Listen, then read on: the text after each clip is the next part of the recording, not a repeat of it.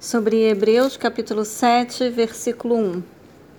Porquanto esse Melquisedeque, rei de Salém, sacerdote do Deus Altíssimo, que saiu ao encontro de Abraão quando este voltava, depois de haver derrotado os reis, e o abençoou.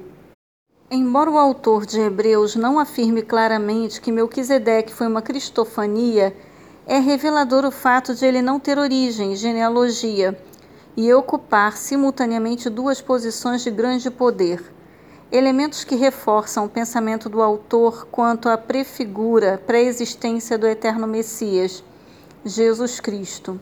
O nome, o nome Salém vem do hebraico antigo, é, cujo sentido primitivo teria sido capital da guerra e da paz.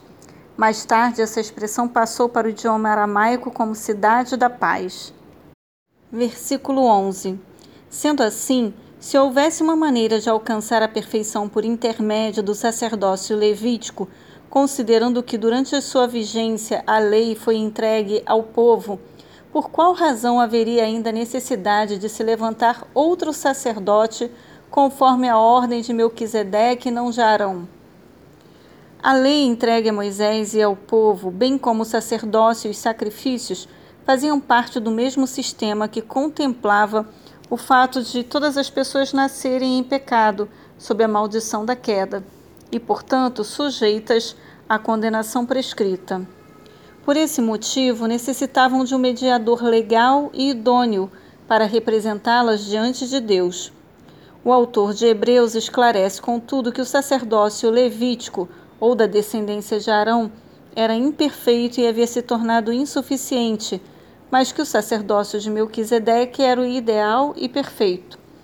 A história registra que a proclamação daquele que viria a ser sacerdote para sempre, o Messias, foi escrita profeticamente, bem na metade do período em que os sacerdotes levitas exerciam seu serviço ministerial, mostrando que o sacerdócio levítico existente deveria dar lugar a um sistema melhor.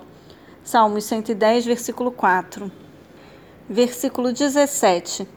Porque sobre ele está escrito: Tu és sacerdote para sempre, conforme a ordem de Melquisedeque. De acordo com a lei, a função sacerdotal fora outorgada exclusivamente à tribo de Levi. Deuteronômio 18:1.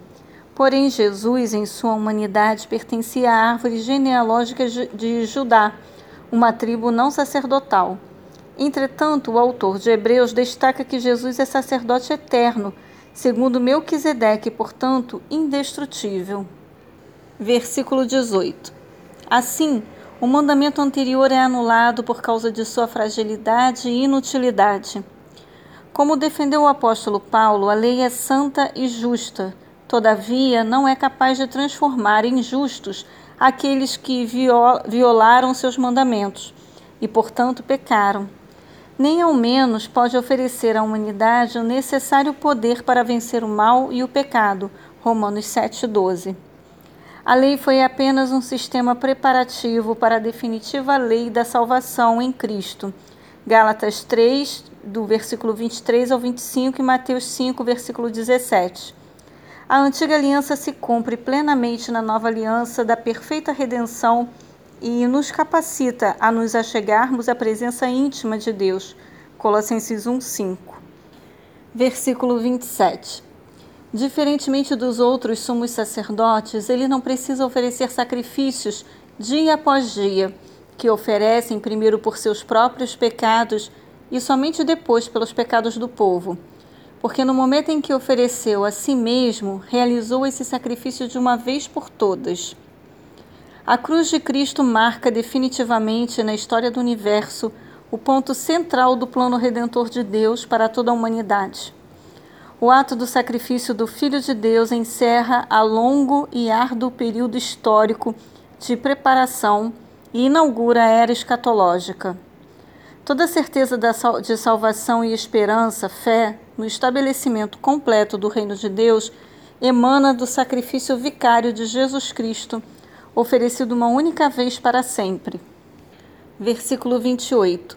Porquanto a lei designa sumos sacerdotes a homens que têm fraquezas, mas o juramento que veio depois da lei estabelece por toda a eternidade o Filho que foi aperfeiçoado. Os sumos sacerdotes humanos, por mais dedicados que fossem, não eram capazes de viver sem cometer algum pecado, como prova a história até nossos dias. Mortais e, portanto, impermanentes. Segundo a lei, somente podiam oferecer sacrifícios de animais que jamais serviriam de substitutos suficientes para o ser humano, criado à imagem de Deus. Cristo, entretanto, foi aperfeiçoado ao enfrentar e vencer as tentações, jamais tendo sucumbido a pecado algum, obedecendo em tudo ao Pai, estabeleceu uma perfeição eterna. Gênesis 1, do versículo 26 ao 28, também capítulo 2, versículo 10, capítulo 5, versículo 8.